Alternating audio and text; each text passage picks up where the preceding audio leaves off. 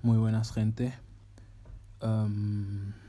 Bienvenidos un día más al, al canal, bienvenidos a la ventana de Everton.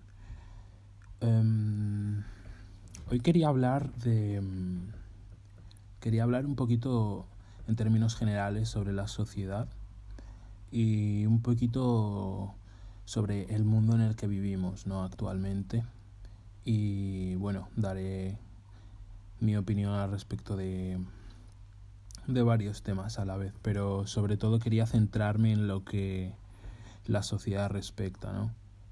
Entonces creo que puede ser una, una buena forma de, de empezar el podcast eh, número uno con el tema de la sociedad. Bueno, eh, voy a contar un poquito sobre mi vida y cómo me he ido desarrollando a lo largo de, de esta y todas las circunstancias así por encima que me han llevado a este momento, ¿no? Porque mmm, yo vengo de una familia normalita, vengo de una familia humilde y bastante religiosa, ¿no? Bastante creyente en ese sentido. Y nunca he tenido ningún problema al respecto porque desde bien pequeñito he sido una persona que mm, acataba las normas y hacía lo que los adultos decían que teníamos que hacer, ¿no? Pero siempre me ha intrigado absolutamente todo, siempre tenía una curiosidad bastante profunda y bastante grande sobre, sobre el mundo que me rodeaba, ¿no? Siempre me estaba cuestionando las cosas, sobre todo la primera vez que creo que me cuestioné el mundo en el que vivía y por qué estaba en el mundo y me empecé a hacer esas pequeñas cuestiones, esas pequeñas preguntas filosóficas con unos 9, 10 años, sobre todo en, en el periodo de primaria, en cuarto de primaria creo, donde un día um, mirando al cielo, un, no, no me acuerdo del día exacto, creo que era un viernes y todo, porque lo tengo muy vívido, pero a la vez un poco borroso. Empecé a ver las estrellas de una manera um, mágica, ¿no? Me empecé a preguntar qué, qué, es lo que había ahí fuera, qué, qué eran las estrellas, qué era el universo, porque yo por encima lo sabía de, de los libros, ¿no? De ciencias naturales, pero en ese momento me empecé a cuestionar un poco mi existencia de manera un poquito infantil debido a mi edad, pero ya tenía la semilla plantada, ¿no? De la duda. Y desde entonces soy un aficionado a la astronomía, a la cosmología y todo lo que tiene que ver con el universo, con los astros, planetas, etcétera. Que decirlo. Pero ese es el primer recuerdo que tengo yo de una introspección consciente. Entonces, a partir de ahí hasta el momento actual, actualmente con 24 años, eh, he tenido una vida de cuestionamiento interno y preguntándome por qué, el porqué de las cosas. Mm, he sido una persona bastante reservada, bastante mm, introvertida, no tímida, pero sí que callada, eh, no vergonzoso, pero sí me sentía como cohibido y seguramente sería debido a que mm, cuando quise expresarme de la manera en la que soy en realidad, pues me sentía juzgado o me juzgaban o o me hacían ver que, que mi opinión no, no contaba mucho, ¿no? Al menos esa es la sensación que yo puedo llegar a tener actualmente. Cuando pienso sobre todo en, en mis periodos más juveniles, ¿no? Más infantiles en este caso. Pero como iba diciendo, um, yo siempre he sido una persona que se cuestiona absolutamente todo. He cometido errores, he cometido aciertos como todas las personas, pero siempre me he cuestionado mi propio comportamiento, mi propio desarrollo personal para poder mejorarlo. Entonces me ha sido bastante fácil cambiar ciertas cosas. otras cosas cuestan mucho más, pero creo que para tener un buen desarrollo personal, tener un crecimiento personal, hace falta autocrítica, hace falta autocuestionarse las cosas y creo que en ese sentido para mí ha sido algo bastante fácil porque ya me viene desde pequeño. Y mm, hablando sobre las dudas, las cuestiones que yo tenía, claro, siempre me preguntaba, una, una pregunta que siempre me hacía, perdón, era que, ¿por qué soy negro? O sea, me, me preguntaba a mí mismo por qué soy negro y los demás son blancos. ¿Por qué yo soy el diferente? ¿Por qué yo he nacido en España, pero con una familia africana. O sea, yo me acuerdo, o sea, de este recuerdo tengo, lo tengo muy nítido, como si fuera ayer, yo de preguntarme en clase por qué he nacido yo negro. Pero no en el sentido negativo, ¿no? Porque realmente yo nunca he recibido eh, ataques racistas de manera, no sé, directa, ¿no? He podido tener alguna, alguna que otra cosa, pero al fin y al cabo no la considero muy... no le doy quizás la importancia que tenga, ¿no? Pero siempre me preguntaba eso y digo... Eh, mm, me, me sorprendí a mí mismo porque ni, ni yo mismo tengo respuestas, obviamente, ¿no? O sea, nací así, nací, nací en unas circunstancias, con una familia y, y es lo que me toca vivir. Pero es curioso como una persona de... un chaval de nueve años se haga este tipo de preguntas a sí mismo y, quiera encontrar una respuesta, ¿no? Porque quizás, eh, claro, yo con esa edad le pregunto eso a mi madre y seguramente se reiría, o le pregunto eso a mi profesora y se reiría, ¿no? Pero es curioso como un filósofo, un pequeño filósofo despertó en mí a muy temprana edad y bueno, a medida que iban pasando los años, em, me iba haciendo más consciente de mí mismo, inconscientemente realmente, porque a pesar de que yo me cuestionaba todo mi alrededor, todo mi entorno, em, todavía no me hacía esas preguntas que, que eran críticas, ¿no? Esas preguntas las cuales una vez consigues la respuesta ya no hay vuelta atrás, ¿no? No pasaba esa ventana crítica que se llama. Pero a medida que iba creciendo, iba aumentando más mi curiosidad sobre el mundo, sobre mm, de dónde venimos, a dónde vamos, sobre el universo, iba creciendo más mi interés sobre la cosmología, la astronomía y mm, de alguna manera me hice muy fanático y todavía sigo siendo bastante fanático, por así decirlo. No, no tan fanático, pero sí que fan del, del universo, pero con una perspectiva muy racionalista, muy crítica, muy juiciosa y muy científica. Y eso me llevó a, a llegar a conclusiones que quizás ahora mismo no, no hubiera tomado. Creía que la ciencia era la solución para todo y que el racionalismo me llevaría a las respuestas que yo quería, ¿no? Todo lo que se saliera del marco científico, irracional, inteligente y y súper cuadrado y meticuloso, pues eh, no me interesaba y realmente creía que era una tontería. Pero, mm, pero no, no lo fue. Como ya os he dicho antes, yo vengo de una familia mm, religiosa, entonces, em, claro, no era extraño ir a la iglesia, no era extraño ir a misa, no era extraño tener esa, esa convivencia con, con Dios, ¿no? con, con el cristianismo en, mi caso.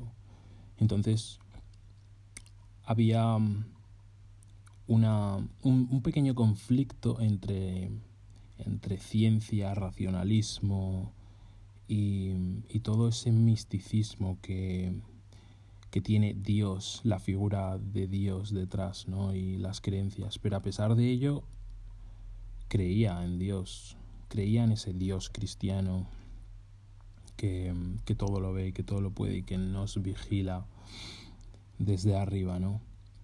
Pero bueno, de Dios hablaré en otro podcast porque hay bastante material. En este sentido lo tocaré por encima. Y bueno, como iba diciendo, a pesar de creer en la ciencia, también creía en Dios.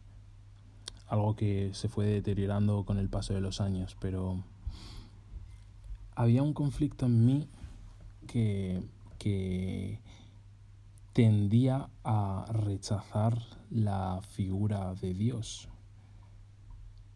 Y claro, eso me llevó a un pensamiento súper radical en el cual creía que la ciencia era lo más y lo único verdadero, ¿no?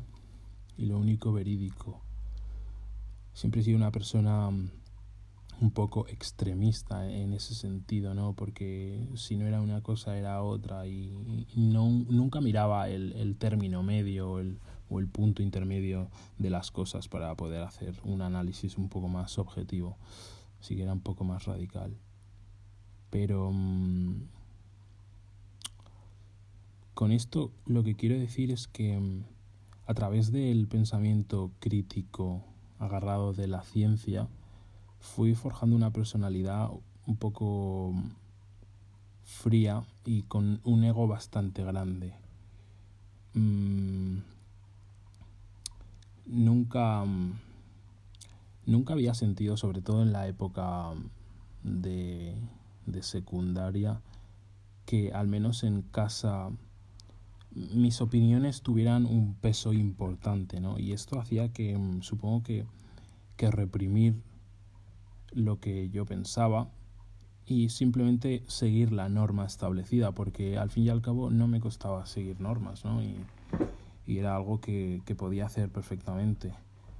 Pero claro, llega un punto en el que en el que empiezas a sentir que, que no sabes quién eres y no sabes dónde estás, no sabes a dónde vas y, y te empiezas a cuestionar qué es lo que de verdad quieres hacer y entonces es donde llega el momento de cuestionar tu vida, tus pensamientos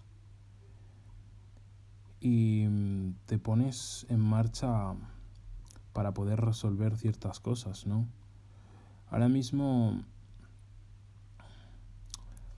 me considero una persona que se está alejando del camino que la sociedad establece pero ya no por un gesto de rebeldía hacia el sistema porque quiero ser un rebelde y quiero hacer lo que me dé la gana, no sé qué, no. Simplemente porque es la sensación que tengo, ¿no? Y es la sensación que tengo la de hacer algo diferente y poder contar mis experiencias y mis perspectivas. Entonces, es lo que me ha llevado a crear la ventana de Overton y poder expresar mi opinión y qué es lo que pienso al respecto. Al fin y al cabo vivimos en una sociedad que está precisamente diseñada para mm, distraer a las personas de, de, el objetivo que tendríamos que tener todos común, que es el de el del autoconocimiento, el de conocernos. Al final todo está diseñado precisamente para que te distraigas con facturas, con hipotecas, con loterías, programas de televisión basura, eh, dinero. Y con el dinero me refiero a gastarlo en cosas materiales que realmente ni siquiera necesitas, la lujuria, el sexo fácil y podrían meter muchísimas cosas, ¿no? Al final los siete pecados capitales, ¿no? Y está diseñado para que mm, estés corriendo sobre, mm, sobre la misma cinta, sobre la misma rueda, ¿no? Y persigas objetivos que realmente ni siquiera te has planteado si son tus objetivos de verdad, ¿no? Objetivos materiales y superficiales. Objetivos que mm, normalmente nos suelen vender a través de la propaganda, el marketing y, y todo esto, ¿no? Eh, para ser feliz tienes que tener tal, para ser feliz.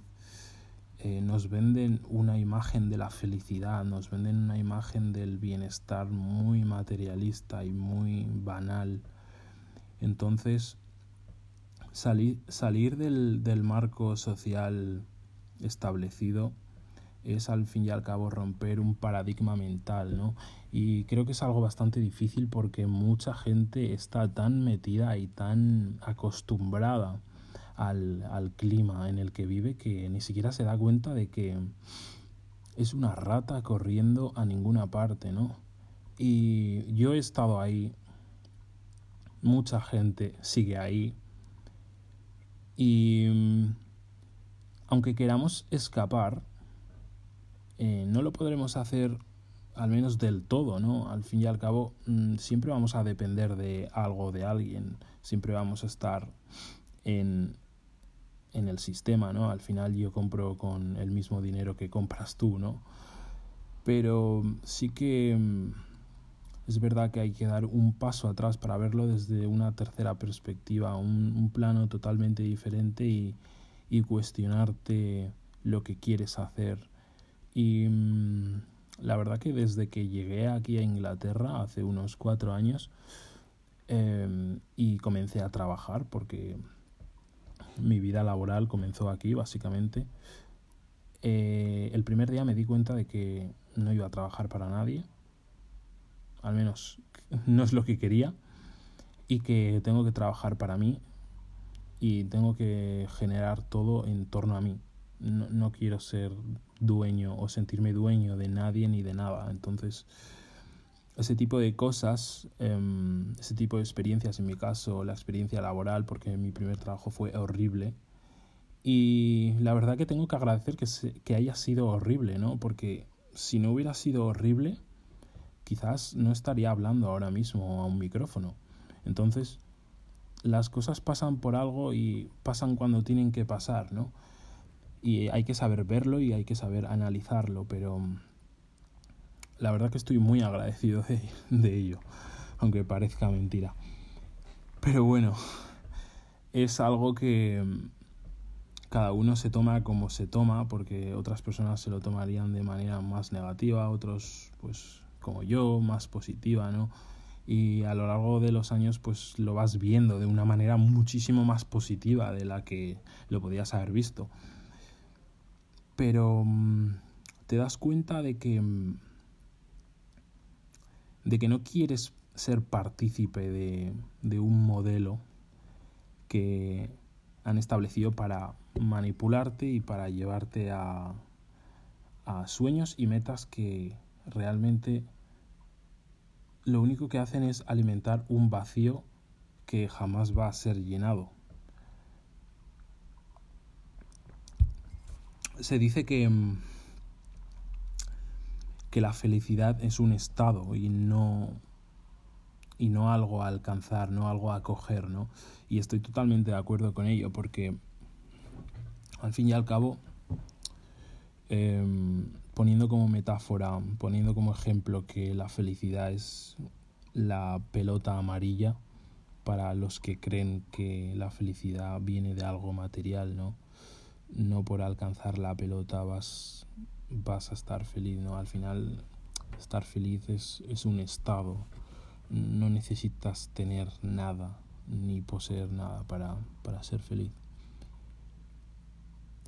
Y bueno, lo que quería decir con esto es que mm, una vez que das un paso atrás y, y ves todo desde un plano diferente, ves que las cosas eh, no son como tú creías que son, ¿no? Y tienes una perspectiva de la vida, una perspectiva de las cosas muy diferente. Y la verdad que mm, salir de España y en gran medida o, o, menor medida enfrentarme cara a cara a la vida, a lo que es buscar trabajo, a lo que es mm, estar en un país cuya cultura es totalmente diferente, cuyo clima es totalmente diferente al de donde vienes. Tienes que aprender el idioma porque a pesar de que se me daba bien el inglés cuando llegué, em, no tenía un nivel suficiente como para mantener una conversación fluida con ciertas personas de de la burocracia, como por ejemplo el, no sé, el recepcionista de un banco o ciertas cosas te limitaba mucho el idioma y eso era bastante frustrante. Pero me llevé una gran lección de, de todo eso, que, mm, que hay que salir de, de tu zona de confort para adquirir un mayor aprendizaje, ¿no? Entonces, es curioso porque mm, cuanto más nos sentimos cómodos, normalmente queremos estar en el mismo sitio, ¿no? Pero mm, en realidad deberíamos hacer todo lo contrario. Cuando estemos cómodos y estemos bien establecidos y bien cómodos donde estamos, dar un salto fuera y tirarnos a la piscina sin saber si hay agua o no. Entonces, Mm, entonces es cuando aprenderás ¿no? de, de, la vida, aprenderás muchísimas lecciones, tendrás muchísimas experiencias, unas negativas, otras positivas, eso está claro. Pero mm, romper con, con la rutina, romper con, con todo lo que, lo que has construido, hace que, que tengas la posibilidad de construir algo mucho más grande y amplía tu percepción de, de absolutamente todo. Mm, yo y la sociedad tenemos una relación un poco mm, de amor-odio, ¿no? Porque al fin y al cabo pienso que, mm, que los seres humanos vivimos en comunidad por una razón y es por, por la convivencia, ¿no? Porque unos con otros trabajamos mejor, unos con otros cooperamos pero sí que es verdad que muchas veces eh, parece todo lo contrario, ¿no? Parece que mm, estemos dando pasos hacia atrás porque ves ciertas cosas que, que no tienen ningún sentido y te planteas si de verdad somos una civilización avanzada, somos una sociedad avanzada. Porque, claro, la pregunta es, ¿qué es una sociedad avanzada? ¿Qué es una civilización avanzada? Probablemente, perdón, probablemente eh, muchas personas eh, aluden una, una sociedad avanzada a, al avance tecnológico, ¿no? Tú cuando escuchas sociedad avanzada, civilización avanzada, te imaginas una civilización la cual tiene máquinas de teletransportarse de un planeta a otro en un abrir y cerrar de ojos, pero creo que eso no es una civilización avanzada o al menos no en su totalidad, ¿no? Porque sí, está muy bien avanzar tecnológicamente eh, en el ámbito de la medicina, tener infraestructura, infraestructuras para todo el mundo, ¿no? Pero ¿de qué sirve tener todo ese, ese tipo de cosas si moral, éticamente y espiritualmente no, no avanzamos, ¿no? Al fin y al cabo, mm, ¿qué, ¿qué diferencia una clase del siglo XXI del siglo XIX? No sé, o sea, tú haces una comparación y son prácticamente iguales, o sea, hemos avanzado a nivel tecnológico, a nivel médico, a nivel sociopolítico, pero no a nivel de enseñanza, a nivel de, de enseñar lo que de verdad importa, no sé, Mm, incentivar el autoconocimiento y muchísimas otras cosas que si me pongo a nombrarlas no acabo.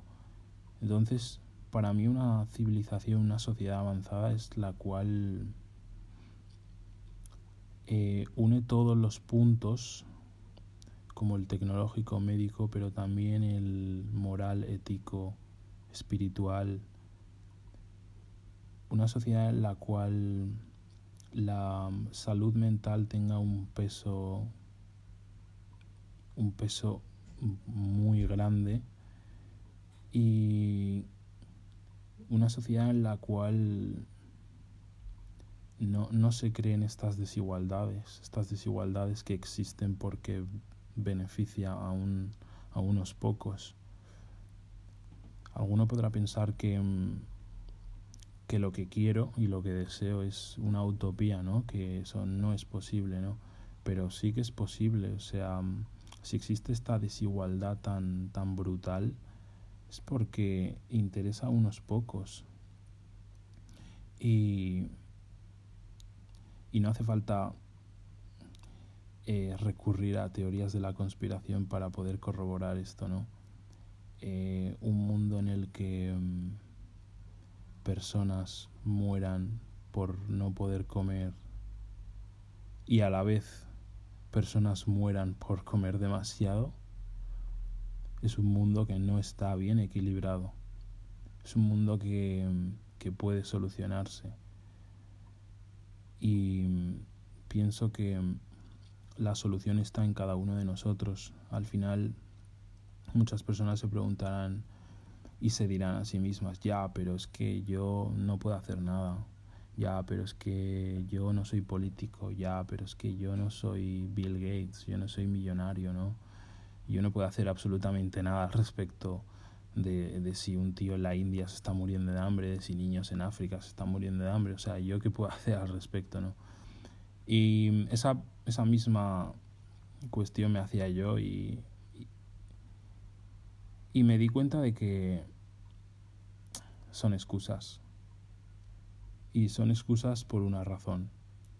Son excusas porque no eres la única persona que se está diciendo a sí misma que yo qué puedo hacer si no soy nadie.